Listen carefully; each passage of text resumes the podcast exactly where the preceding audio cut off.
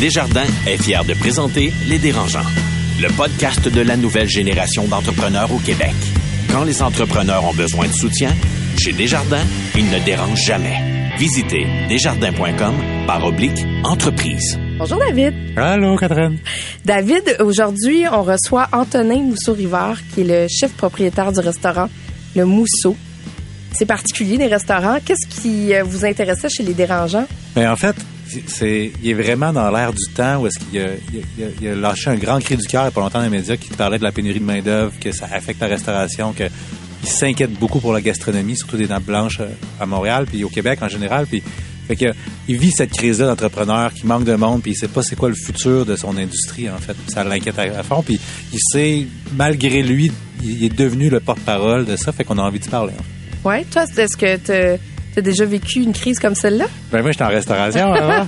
Puis euh, je- souvent, je me suis couché le soir en me disant ça marchera jamais. Là. Ça- je faisais pas une scène en restauration. Pour vrai, on faisait. Je, je fais pas une scène en restauration. Mais tu faisais-tu de l'angoisse? Ben oui, oui, oui, cla- clairement. Je- souvent, je me suis couché le soir en me disant je vais pas payer mes employés. Fait que, fait que c'est stressant la restauration, vraiment, vraiment. Ah ben, j'ai hâte de l'entendre.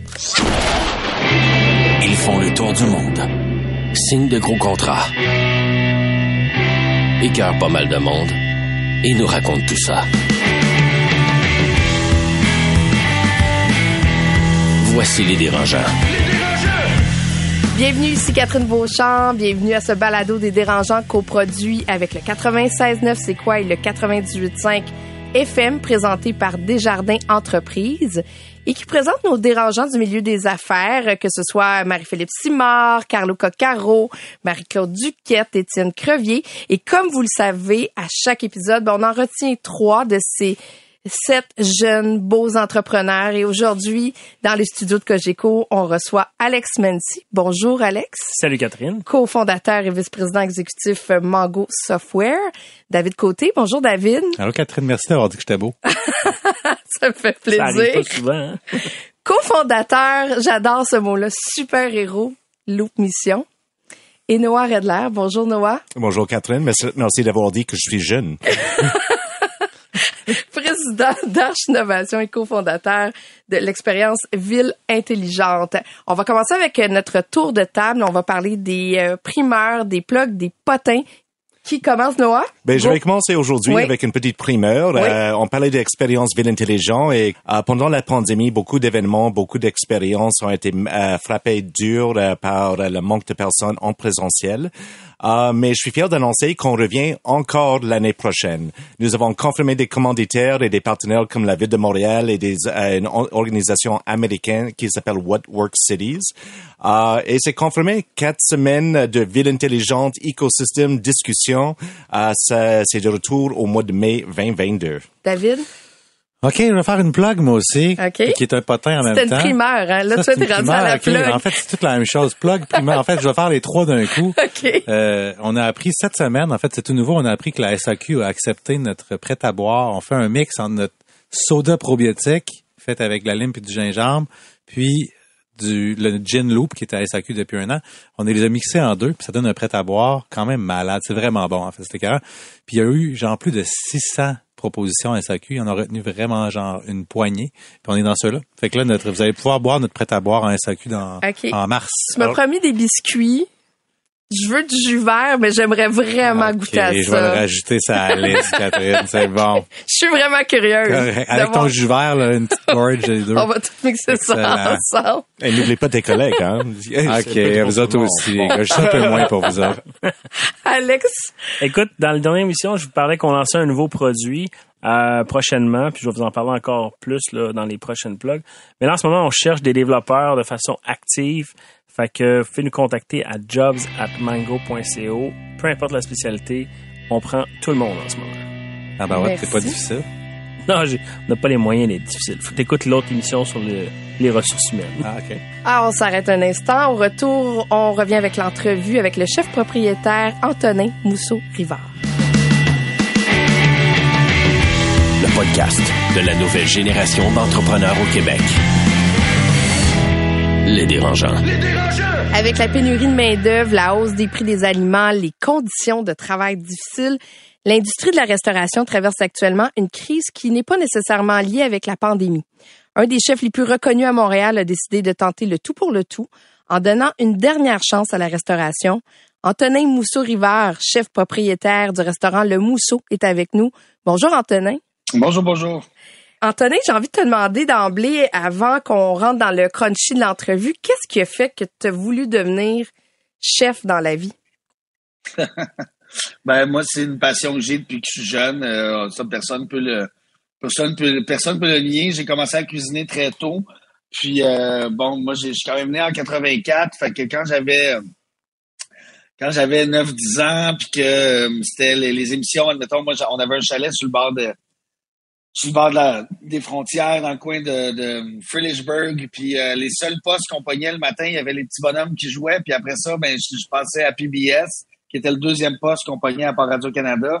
Puis il y avait des émissions de cuisine de Jacques Pépin puis de Julia Child. Fait que j'écoutais ça au lieu d'écouter euh, la messe après les petits bonhommes. Fait que j'ai commencé vraiment avec une passion avec la télé, mais c'est devenu après que je suis devenu un gourmand. J'ai commencé à cuisiner très jeune pour moi-même, donc ça fait longtemps que je sais que c'est ça que, je vais devenir. Puis c'était vraiment clair après coup quand tu regardes ta carrière, est-ce que c'était le bon choix de carrière à faire? Oui, c'était le bon choix de carrière, mais euh, je veux dire, malgré toutes les difficultés qu'il y a dans, mon choix de carrière, je pense que j'ai bien trouvé mon rôle en ce moment, qui, qui en fait, euh, je veux, je veux, euh, je veux faire changer les choses, puis je pense que je, prends bien mon rôle là-dedans. Fait que oui, il y, a, bien des choses que j'aurais aimé faire au lieu d'être chef cuisinier ou propriétaire d'un restaurant. Mais je ne le regrette pas. c'est pas comme ça qu'il faut voir la chose. il y a un article qui est paru dans le magazine d'actualité où tu disais que c'était pas mal la dernière chance euh, que tu t'accordais pour bien faire ton métier. Euh, j'aimerais ça que tu m'expliques un peu où tu en es rendu dans ta carrière. Il faut comprendre, ben moi, moi dans ma carrière, je bon, j'ai, je vais avoir 38 ans. J'ai commencé, euh, j'ai commencé en cuisine à 16 ans. Euh, je veux dire, j'ai, pas mon école, donc moi j'ai pris un chemin qui était peut-être un peu plus dur que certaines personnes. Euh, ça longtemps que je me remets en question face à la cuisine parce que bon, la cuisine m'a m'a rendu malade, m'a affecté euh, psychologiquement et personnellement, m'a affaibli parce que bon, c'est sûr que j'ai j'ai pris un chemin dans la cuisine qui était celui du rock and roll un peu aussi, donc euh, je me suis euh, pas tout le temps aidé, mais oui, je suis rendu dans un point dans ma carrière où je vais juste me demander à quoi ça sert de bûcher autant à, ouvrir un restaurant si c'est pour faire des marges qui sont complètement ridicules, si c'est pour dealer avec autant de problèmes, puis au début, c'est le fun parce que tu es dedans puis tu te dis il arrive ça, qu'est-ce qu'on fait, que ah là on fait moins d'argent finalement, qu'est-ce qu'on fait, puis là finalement tu, te dis qu'à un moment donné ça va se placer, mais ça se place jamais. Puis avec les, dernières années, avec toutes les inflations qu'il y a eu, avec la crise qu'il y a eu, avec tout ça, c'est rendu très dur de rester sain dans ce milieu-là quand tu vois tout l'argent que tu y mets, puis le temps, puis l'énergie, la santé que tu y mets, euh, puis que tu vois pas vraiment tes efforts récompensés, puis euh, mon texte, mon texte n'était pas nécessairement adressé à toute la restauration parce que c'est pas vrai qu'il y a rien qui a changé dans les dernières années. Mon, texte, il est, pour que le changement continue. Moi, je veux que le changement dans ce milieu-là continue, puis je veux que, les conditions de vie pour les gens qui travaillent dans ce milieu-là changent.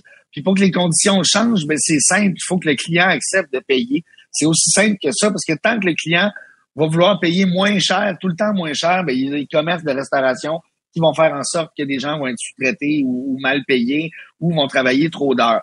Fait que moi, je suis rendu là dans ma dans mon questionnement dans ma vie, c'est tu sais, j'essaie, ça fait des années que j'essaie de tout faire changer. Ça me coûte énormément d'argent à moi puis à, ma mère, à notre compagnie. Ça me coûte énormément d'argent de d'aller vers le changement. On voit la différence qu'il y a chez nous, mais tu sais, on, subventionne un, changement qui devrait pas. C'est pas nous qui devrait subventionner ce changement-là. Les gens qui travaillent dans l'industrie de la restauration, qui sont dans l'industrie depuis longtemps puis qui ont des salaires euh, sans assurance puis c'est est c'est tout le monde est comme ça dans ce milieu-là. Fait que je veux dire il y a vraiment temps qu'on revoie la qu'on revoie le, comment comment ça marche un restaurant puis comment ça marche aussi les nappes blanches. Les nappes blanches c'est les restaurants dont je fais partie, c'est des, des des restaurants de destination, des restaurants qui, attirent un public qui sont des touristes puis qui font en sorte de faire rouler une économie autour de notre restaurant, autour de la ville, autour de la province, autour de tout. Donc, euh, je suis juste pour un gros changement. Puis euh, ce texte-là, il a été écrit avant que je réouvre mon restaurant. Fait qu'on était un peu dans la période noire de, du, avant la réouverture, à pas savoir si les gens allaient rentrer là-dedans, puis tout ça. Puis euh, finalement, là, pour l'instant, ça va très bien, mon restaurant. Fait que je veux pas... Euh, mon, mon cri venait du cœur à l'époque, mais là, pour l'instant, je suis plus dans un mode, je suis plus joyeux, je, vois que les choses avancent, puis que les gens ont accepté mon changement. Tu sais, dans l'article, je le dis bien haut, moi, j'augmente mes prix, c'est pas pour rien, c'est pour donner des meilleurs salaires, puis c'est pour pouvoir commencer à me rembourser éventuellement. Fait que, euh, c'est ça, je suis rendu là, puis ça va, ça va, ça va mieux que ça allait. Mais c'est pas parce que ça va mieux qu'il faut arrêter de se dire que ça peut aller encore mieux pour les autres aussi. Ben, on va, on va justement décortiquer tout ça. Alex a une question? Oui, euh, écoute, quand je t'écoute parler, euh, je comprends là que bon, t'as pas de salaire garanti, c'est difficile, vous investissez de l'argent, mais ça pour moi, c'est pas différent de n'importe quel autre entrepreneur. sais, on se met toutes les couilles sur la table à un moment donné. Là, vous parlez d'augmenter les prix, il faut que le client suive. Il n'y a pas justement une limite où est-ce que le client est prêt à aller de dépenser pour un souper? Euh, y a-t-il une limite qu'un client est prêt à aller pour dépenser sur un char, sur une game de hockey, sur un show de Madonna, sur un show de YouTube au, au forum? De, dans un repas gastronomique, ce que je vends depuis longtemps, le prix auquel je vends, euh, comparé à ce qui se fait dans le monde, dans les étoilés, c'est ridicule comment je suis pas cher.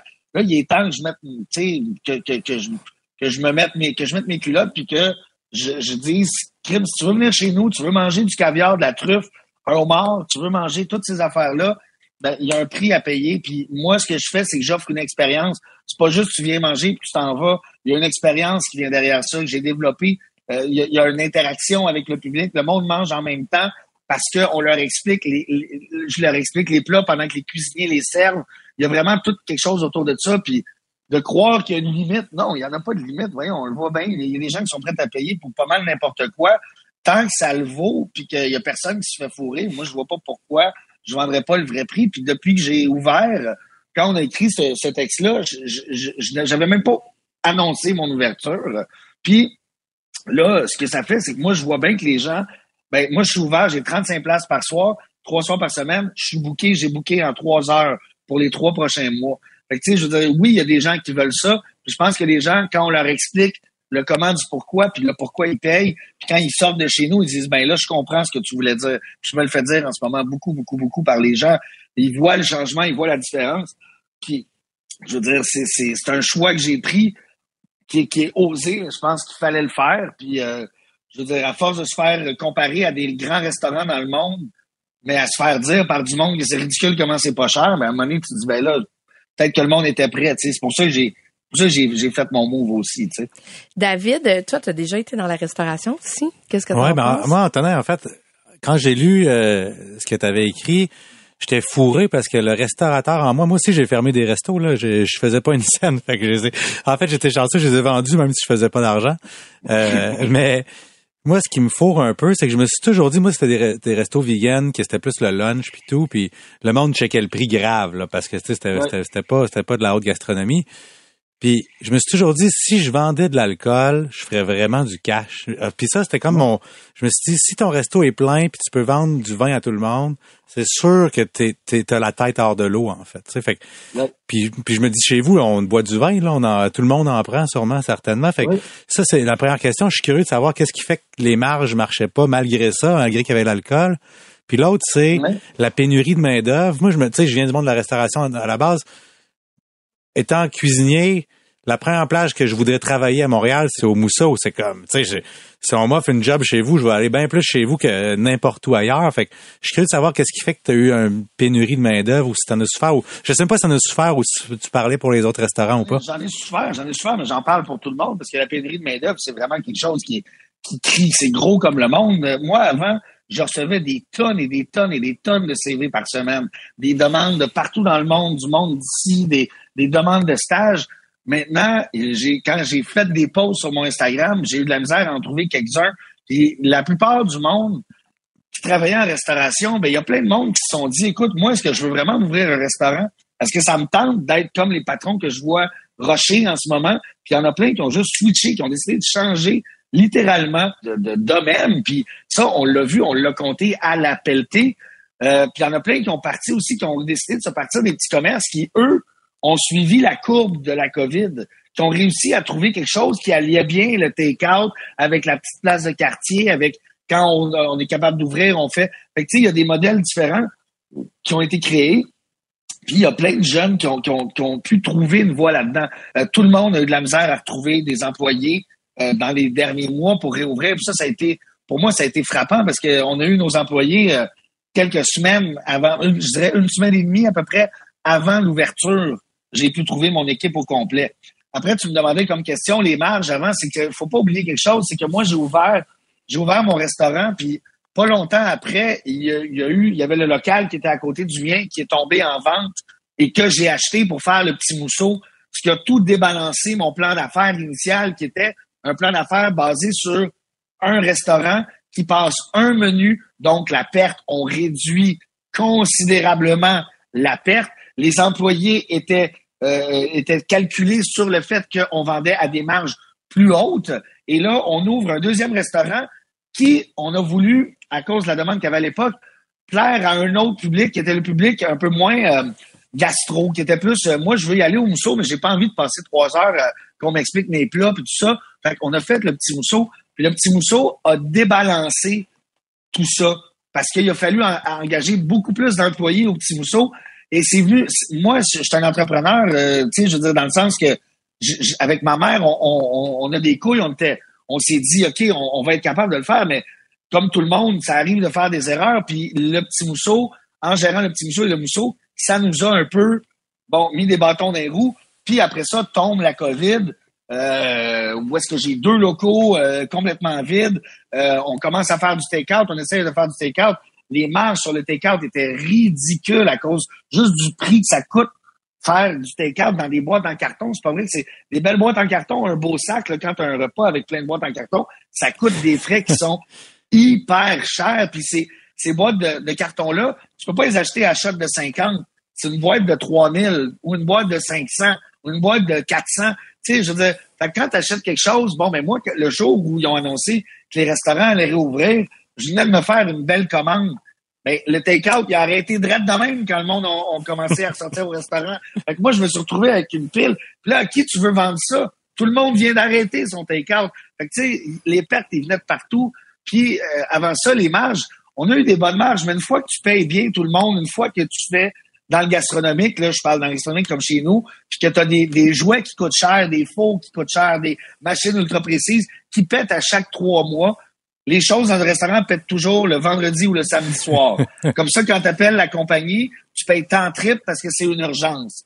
Fait que, tu sais, ça peut jamais péter un mardi matin avant, deux jours avant le service. Fait que, tu sais, tous ces trucs-là font que c'est des dépenses, c'est des dépenses, c'est des dépenses. Puis dans un restaurant gastronomique comme le mien, ben, vient beaucoup plus d'autres dépenses. un restaurant, habituellement, il imprime son menu une fois pour, pour, pour l'année. Moi, il fallait que je le change à tous les deux jours parce que notre fournisseur de couteaux, il n'y en avait plus de, de, de palourdes de mer, il n'y en avait plus notre, notre fournisseur de scie, de champignons. Il a fini ses morilles, il n'y en a plus.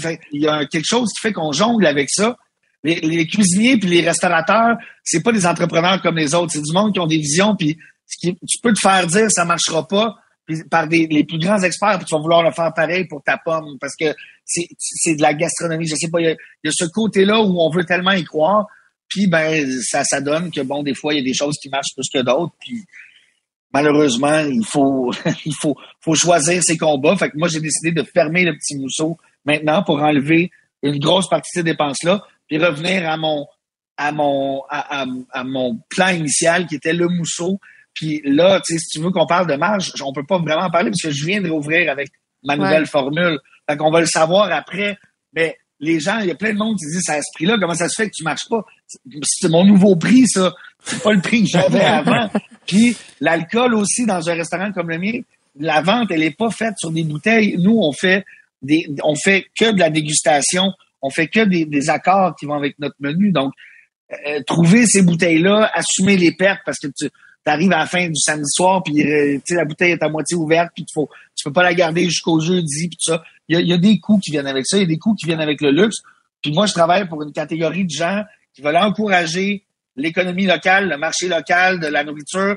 Puis je pense que je l'ai fait pour les bonnes raisons, puis que j'ai vraiment une clientèle qui va suivre je, je, suis, je suis vraiment inquiet. Maintenant, je suis inquiet surtout sur l'avenir qu'il y a après dans la gastronomie, parce que sinon, à un moment donné, les gens voudront plus se forcer comme ça, puis on va perdre, un attrait de la culture qui est super important, qui est la culture gastronomique, il faut la garder, il faut la garder en vie, il faut donner de l'aide, puis des programmes d'aide, j'en vois plein, moi, dans ma tête, que le gouvernement pourrait aider. Je veux pas, je veux pas qu'on nous donne, de, l'argent, mais je veux qu'on nous aide, qu'on nous finance, qu'on nous, aide à, inviter des grands chefs à connaître, à voyager, à aller faire de la recherche et développement, à avoir des crédits sur les, euh, d'impôt sur les employés pour que des jeunes aient envie de retourner dans ce milieu-là. Parce que là, en ce moment, les jeunes, ils voient rien d'intéressant à retourner en cuisine. Et le THQ, qu'est-ce qui se passe? À le THQ en ce moment? La plupart du monde va sortir de là, puis ils resteront même pas en restauration. C'est prouvé, les chiffres le disent. Fait que, moi, la crise, je commence à en parler là, mais checkez bien dans trois ans, quand ça sortira plus des écoles, puis quand le monde ne voudra vraiment plus travailler dans un restaurant, on va se retrouver avec quoi, tu sais? Ah, j'entends que les choses doivent changer, mais est-ce que c'est vraiment juste une question de faire des voyages à l'international, de rassembler? Like, c'est comment, like, qu'est-ce qui doit changer? Est-ce que c'est l'industrie doit se rassembler ou? Like... Ben, l'industrie doit se rassembler, puis l'industrie doit se, dé, se, se découpler aussi d'une certaine façon. On peut pas mettre tout le monde dans le même panier parce que la crise a profité à certains restaurateurs. Ouais. Faut pas l'oublier. Moi, moi, je parle seulement et je le dis bien à l'entrée de l'article de l'actualité, des nappes blanches et de cette culture gastronomique. C'est de, ça que je parle. Après ça, ayant rencontré beaucoup d'autres restaurateurs pendant la crise, parce qu'il y, y, a beaucoup de formations qui sont faites pendant la crise, dont euh, celui fait euh, présidé par Félix-Antoine Jolicoeur, euh, avec qui j'ai fait partie pour les consultations avec Normand Laprise, Charles-Antoine Crête et tout ça. On a tous mis ensemble un peu nos problèmes. Puis les problèmes ressortent que c'est la même chose qu'avant. On a de la misère à donner des bons salaires, des bonnes conditions. Ça reste que les problèmes restent les mêmes. Puis le coût de la vie ne cesse d'augmenter. La restauration, les gens, on est pris par, par cette espèce de filet qui fait que les gens veulent pas qu'on touche vraiment à ça parce que tout le monde mange. Donc, dès qu'on augmente des choses dans la nourriture, ça fait beaucoup crier. Mais les prix arrêtent pas d'augmenter. Et le fait de s'approvisionner avec des bons ingrédients, ça a, un, ça a vraiment un gros prix. Puis je vais vous dire, c'est pas parce que des restaurants sont reconnus ou moins reconnus qui sont meilleurs que d'autres qu'il faut les, il faut les catégoriser avec ce qu'ils vendent et ce qu'ils achètent et à qui ils achètent. Alors, des restaurants comme des, des gros restaurants qui marchent bien à Montréal, dont certains que je voudrais pas nommer, euh, mais qui, euh, qui font beaucoup parler d'eux, ben, qui achètent leurs produits à GFS, qui est un énorme euh, grossiste, qui envoie des bavettes pré-coupées, pré-faites dans des sacs sous vide, mmh. déjà assaisonnés, qui coûtent 3 dollars l'unité. C'est sûr que ces gens-là sont capables d'offrir des prix. Si tu sers des frites congelées avec, puis un petit, un petit carré de beurre, tu es capable de vendre ça à 16 pièces dans le centre-ville. Mais je comprends, je comprends tout ça, mais like, on parle de, on parle de toi vraiment, like, ton industrie, ton secteur, les, les nappes blanches. Et moi, je suis d'accord avec toi. Je suis prêt à payer pour une expérience. Si euh, si tu me dis que, regarde, c'est une menu gastronomique, c'est une expérience, je vais parler avec le chef, ça coûte 500 dollars, je suis vendu, je suis down. Je suis d'accord avec ça.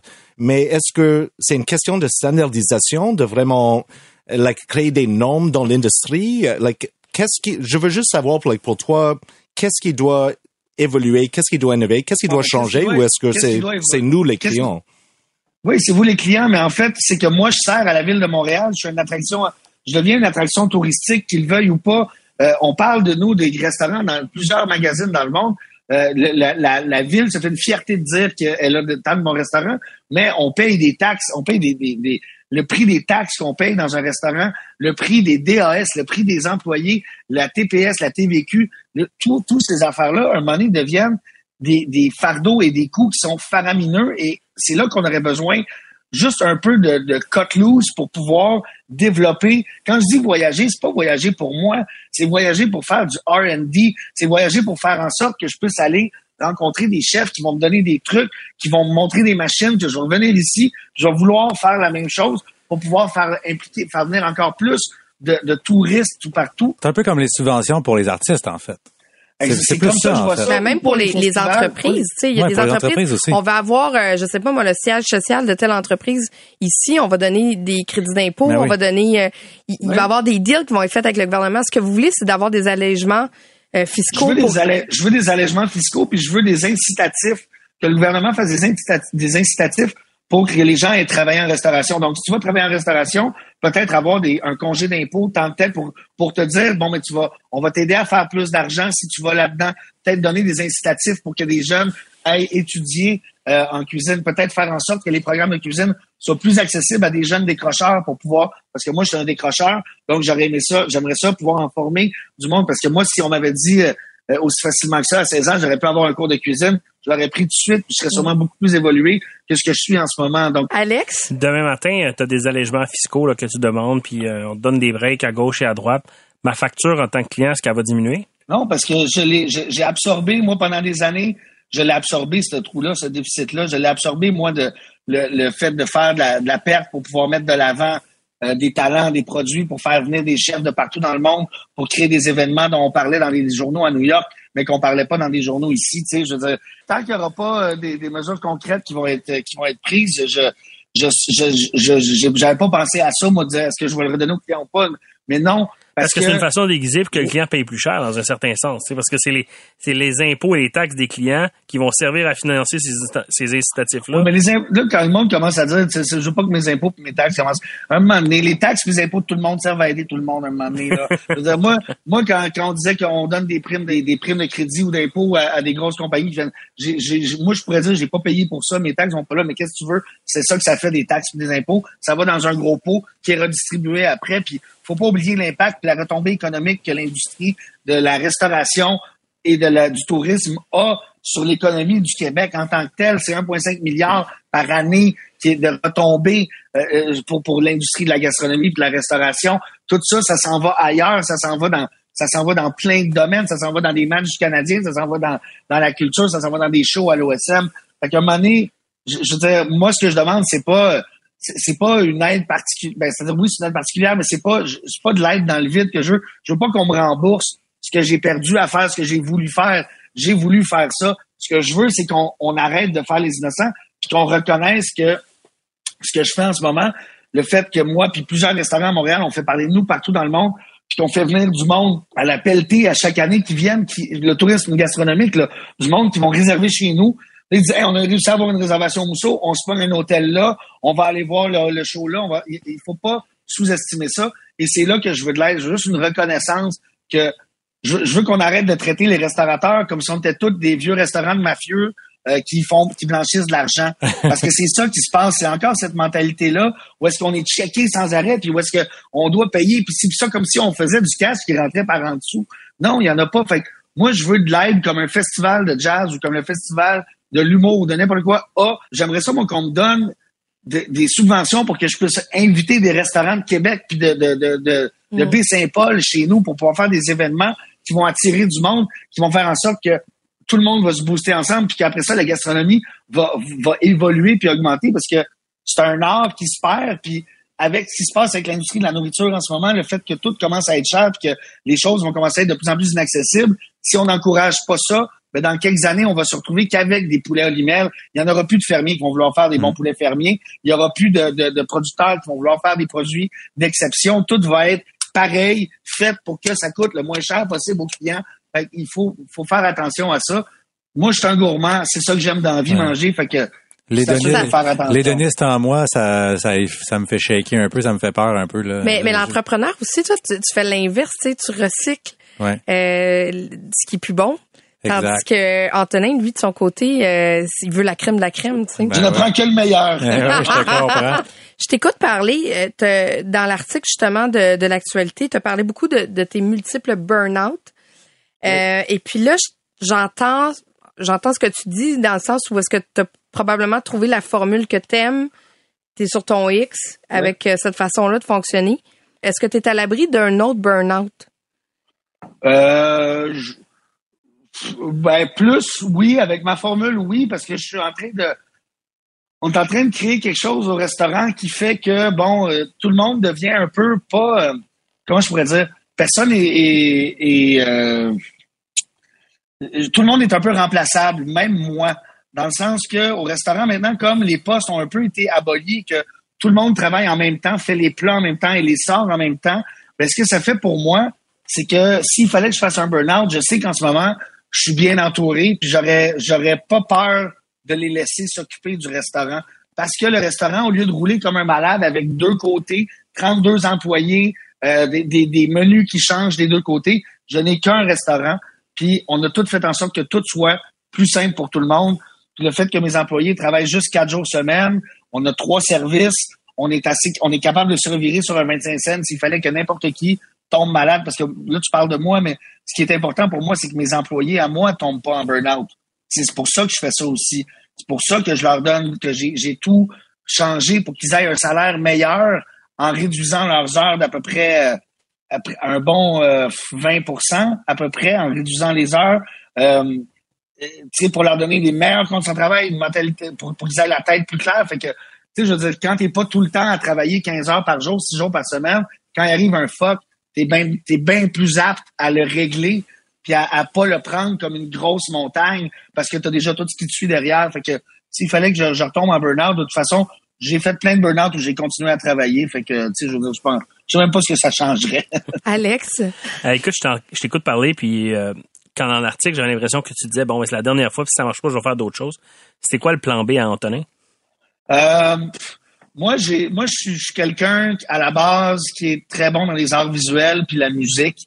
Donc, c'est sûr que le problème, c'est que comme je suis tombé dans la cuisine à 16 ans, puis que j'ai pas mon école, on s'entend que moi, j'ai pas fini mon secondaire, j'ai pas de cégep, j'ai pas de, j'ai rien. En fait, j'ai juste la cuisine. S'il fallait que je me remette dans le vrai monde de la musique, faudrait que je refasse des études. Autant que dans l'art visuel, faudrait que je refasse des études. Fait que, moi, j'avais pensé vraiment à, suivre des, bon, à suivre, euh, faire mes démarches là, pour vraiment faire un cours en musique, euh, programmation euh, électronique et tout ça puis faire un cours de design pour faire éventuellement du design industriel, des, que ce soit des logos, des, des, des, des produits, n'importe quoi, je serais allé vers ça. Est-ce que le backing de ta mère, financièrement, je, je présume, te met plus de pression? En tout cas, moi, si c'est ma famille qui a qui est comme qui a ses couilles dans le business que je gère, ça, me fait chier, là, ça me fait là, ça me, ça me fout la trouille. Là, ça a été extrêmement dur pour nous de, de dealer avec ça pendant la pandémie parce que bon avant c'est sûr que ça allait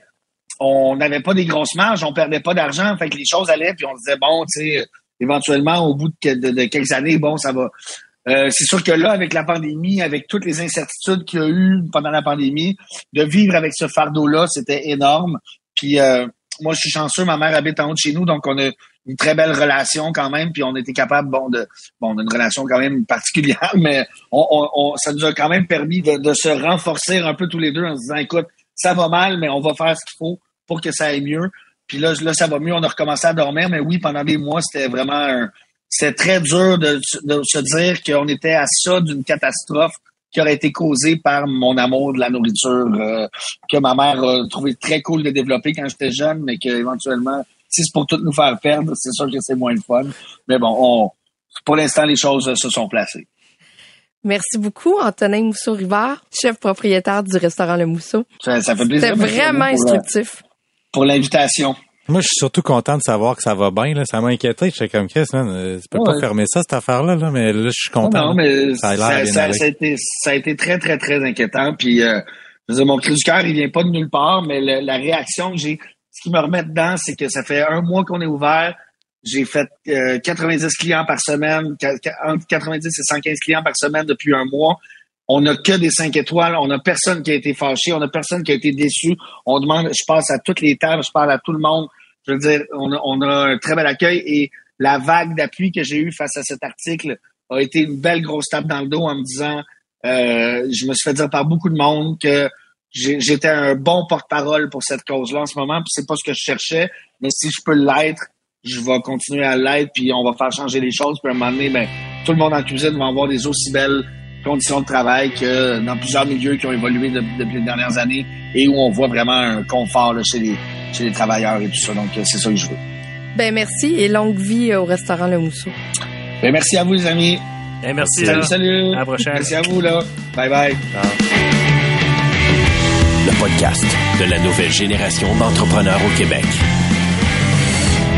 Les dérangeants. Les dérangeants! Le CA, une présentation de Garling WLG, des avocats aux côtés des entrepreneurs.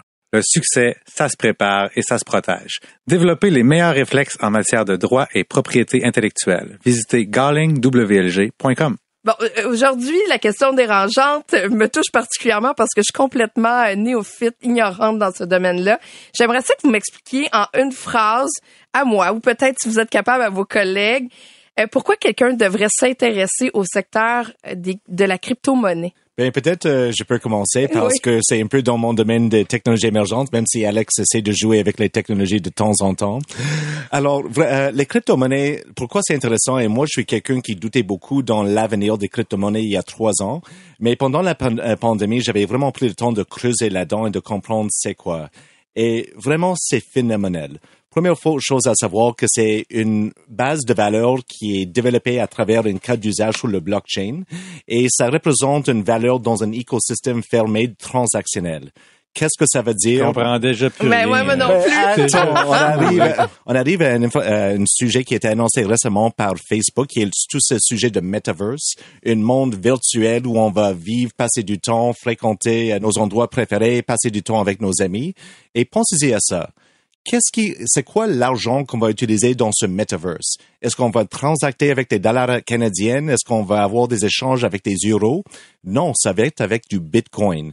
Et de plus en plus, on voit des usages réels pour les crypto-monnaies dans le vrai monde. Et ça, c'est quelque chose à savoir. J'ai une carte de crédit où je peux payer, je peux acheter une loupe avec ma carte de crédit Visa qui est attachée à ma portefeuille crypto-monnaie.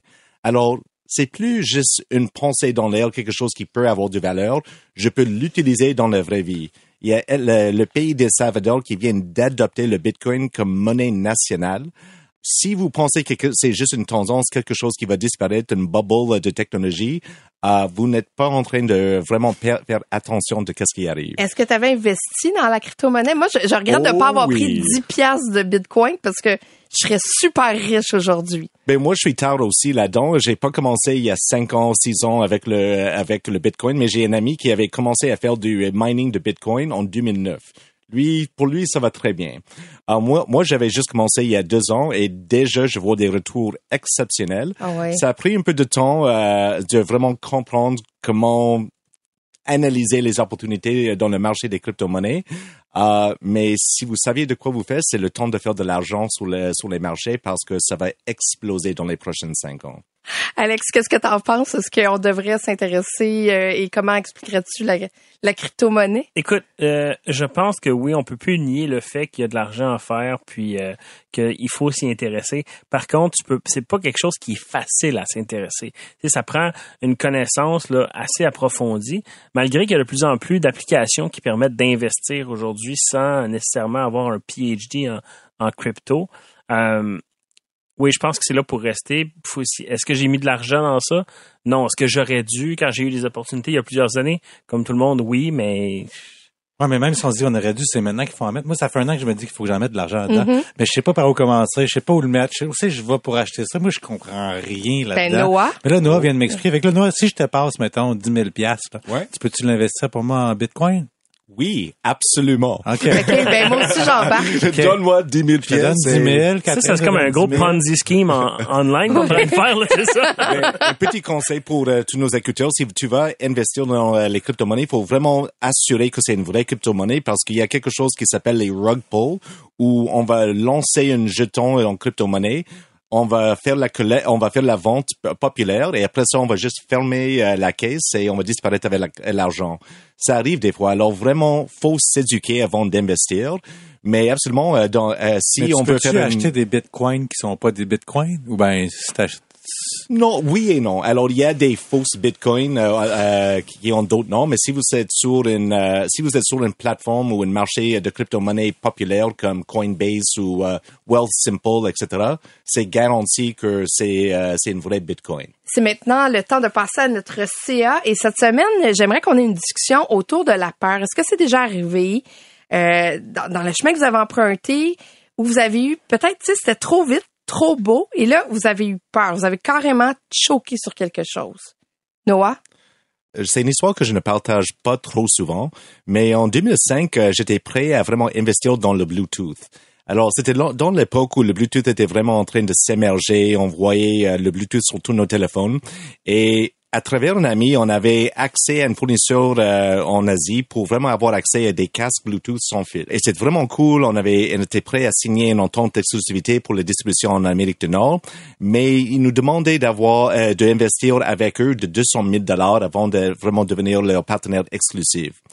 On n'avait pas le cash, on avait euh, déjà des gens intéressés par le produit. Alors on s'est allé voir euh, une, euh, une monsieur qu'on connaissait, un entrepreneur euh, qui avait une entreprise d'Ambigueur dans l'importation, et on lui demandait d'investir avec nous, et il disait oui, je suis prêt à aller avec vous, je vous donne 100 000 dollars aujourd'hui, je veux 60% de votre entreprise, on va bouger rapidement, absolument demain, let's go.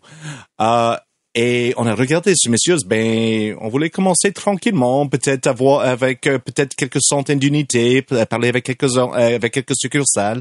Ils disaient non, on va faire ça une million d'unités, let's go. I was like, ok. Euh, et tu veux 60% de notre entreprise? Oui, je veux le contrôle. Let's go. I was like, OK. Ben, après le troisième let's go, j'avais un peu peur. Je savais pas c'était quoi les vraies intentions? Et je disais à mon ami, I was like, no way, let's go. Alors, avec, like, avec ça, je, je pensais, de jeune, c'était un peu mon ego. Je ne voulais pas laisser le contrôle de mon entreprise, même s'il y avait rien qui existait sans cet argent. Euh, en plus, j'avais déjà une entreprise dans le passé. Ça n'a pas bien passé pour moi.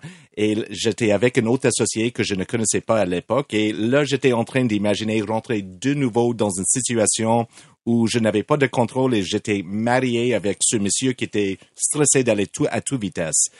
Alors, euh, je me suis retiré du projet et j'ai dit, garde, c'est pas pour moi, je vais euh, aller trouver un job, faire d'autres choses. Et c'était toujours une petite regret parce que les prochaines années, j'étais un peu perdu de savoir qu'est-ce que je vais faire à la suite. Mais, Mais est-ce finalement, qu'eux, ils l'ont fait?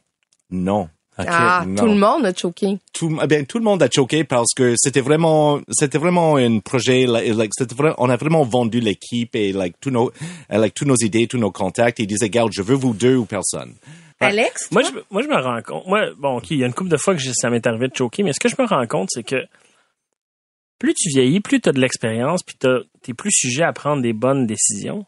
Par contre, plus tu vieillis, plus tu as, de choses à mettre à risque quand tu veux prendre des risques. Tu sais, quand tu vieillis, là, tu as une maison, tu as des enfants. Fait que là, tu y penses à deux fois avant de tout risquer, versus quand tu es assis dans le sol chez ta mère, puis c'est, hey, je perds 15 000, ben, je perds suis tellement 15 000, d'accord. puis on s'en fout. Fait que c'est comme un, un drôle de balancement. Puis je me dirais aux gens, j'aurais tendance à dire aux, aux gens qui nous écoutent, prenez des risques plus tôt. Parce que plus tard, oui, t'as plus d'argent, t'as plus de moyens, mais t'es un peu plus chicken. Fait qu'on dirait que c'est, il y a comme un, un moment dans ta vie que c'est le pic pour prendre des, des, des mauvaises décisions qui peuvent devenir des bonnes décisions. Puis là, ben, donc c'est ça.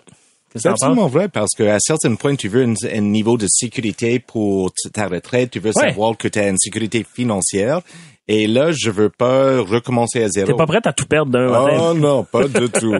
Je, je veux aller manger euh, au mousseau et je veux avoir de l'argent pour le faire. David? Surtout s'il augmente ses prix. Je suis vraiment d'accord, euh, je suis vraiment d'accord parce que, tu vois, dans ma première business, j'arrivais, tu sais, j'avais vécu tout nu sur une plage, là, puis je savais que je pouvais retourner là n'importe quand, fait que j'avais pas ce risque-là. Puis, avec les business qui qu'on vend, les actions qu'on vend, là, tu crées un certain confort, j'achète un terrain, un autre terrain, une maison, fait que là, j'ai des choses à perdre maintenant. Par contre, je sens que un- j'étais encore un peu hyperactif, puis j'ai encore un côté gamin en moi, fait que j'ai Je pas... sais pas pourquoi j'ai J'ai- aucun problème à croire.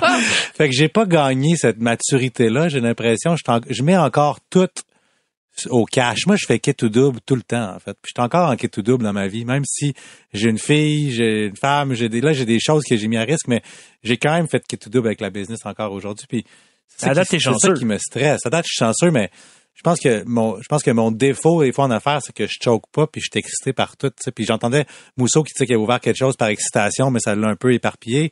Mais moi, je m'éparpille à tous les jours. Genre, je pense, je lance un nouveau projet all the time. Mais est-ce que tu t'es déjà planté? Parce que souvent, quand on choke, c'est parce qu'on a peur de se planter ou parce qu'on a déjà connu l'échec? Je me suis jamais planté, mais j'ai été dans des situations. Tu sais, ma première entreprise Crudescence, je faisais pas d'argent. J'ai jamais fait d'argent. Je faisais des grosses ventes. J'avais 120 employés, mais j'arrivais toujours à la fesse. Puis un petit peu de coup d'engrenage du mauvais côté, puis j'aurais eu des grosses Comme pertes. Mario. Kart, là, quand t'arrives, il te reste Ouais, trois secondes. là, t'es comme, Exactement. Ah! Exactement. Puis je me- à chaque année, je me dis, ouais, mais de l'autre part, si j'arrive juste mes marges, ben, je peux vraiment faire beaucoup d'argent parce que quand tes ventes sont grosses, ben, tu as juste tes marges puis tu peux vraiment avoir un gros gain aussi. Fait que j'étais toujours ça ligne, tu sais, puis c'était stressant. Puis j'étais des, il y a des soirs, je me suis couché en disant, je paierai pas mon staff la semaine prochaine, je vais tout perdre, tu sais, mais j'étais toujours un peu sur le fine line de même. Mais j'ai rien perdu, je l'ai vendu en fait cette entreprise-là, je l'ai bien vendu puis ça s'est bien passé puis la, la personne qui l'a repris l'a perdu par contre. Mais fait que j'étais chanceux là-dedans, tu sais. Puis que je suis j'ai une extrêmement bonne étoile. Puis je pense que c'est le fait que j'ai toujours gagné puis j'ai jamais rien perdu, que je risque encore. En fait, je pense que c'est ça l'affaire, c'est que je suis encore en train de risquer parce que I never lost. Fait que je sais pas c'est quoi le feeling en fait. J'ai une espèce de confiance naïve. C'est beau à voir aller, en tout cas. T'es chanceux. J'espère que mes partners vont pas entendre ça en disant oh, shit. Ben, et même des fois, je me demande, quand on choke ou qu'on pense choquer, c'est peut-être là qu'on se plante. Tu sais, c'est comme un, je vois, je vois un athlète sur le bout d'un tremplin. Quand Ouais. tu vois que tu vas manquer ton son, on dirait que tu le manques. Ah, c'est clair, c'était cette espèce de crainte-là, puis c'est que ça, que c'est, c'est que ça fait figer, hein.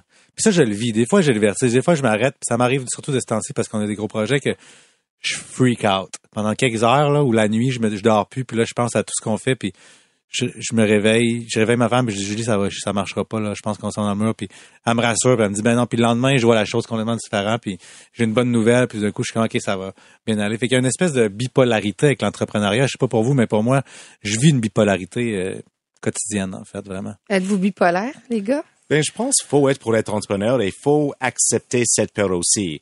Oui, j'ai peur de, tout perdre, mais on n'a pas de choix que de continuer à prendre des risques. Et sinon, on va juste stagner et d'autres personnes vont nous, vont nous dépasser. Et c'est ça la vie d'entrepreneur. On doit trouver le confort dans cette zone de peur. On doit être confortable dans l'inconfort. Et des fois, ça veut dire on doit juste connaître nos démons et dire, regarde, pour être vraiment un bon entrepreneur, euh, euh, euh, pour vraiment être un bon entrepreneur, je dois vraiment me connaître. Et je dois connaître mes forces, je, connais- je dois connaître mes faiblesses et de penser à c'est quoi l'impact sur mon entreprise et le monde autour de moi. Alex, est-ce que t'es bipolaire? Je suis bipolaire ou d'humeur changeante, si on veut. Je suis un peu comme euh, comme David. Oui, un matin, l'après-midi, tu y repenses, soit peut-être pas, je sais pas. Mais à un moment donné, par exemple, j'ai appris que faut que tu prennes une décision parce que tu peux pas tout le temps être euh, oui, peut-être, je sais pas, faut, faut que tu arrives, tu de l'avant. Puis c'est un peu, tu sais, avec mon partner, c'est un peu comme ça. Lui, il pourrait prendre six, six mois, six ans à prendre une décision, puis moi, je prendrais six secondes. On se rejoint dans le milieu que il y a juste assez de réflexion, puis il y a juste assez de risque puis d'impulsivité. Là. Puis je pense que ça fait un bon mix à ce niveau-là. Ben merci euh, à vous trois. J'espère euh, qu'à ceux qui nous écoutent, vous avez appris quelque chose aujourd'hui. Euh, je voudrais remercier notre invité, Antonin Mousseau-Rivard, euh, Noah, Alex, David. Ça a été un pur plaisir de partager ce balado avec vous. Et c'était Catherine Beauchamp et je vous dis à la prochaine. Merci. Catherine. Le podcast de la nouvelle génération d'entrepreneurs au Québec. Les dérangeants. Les dérangeants!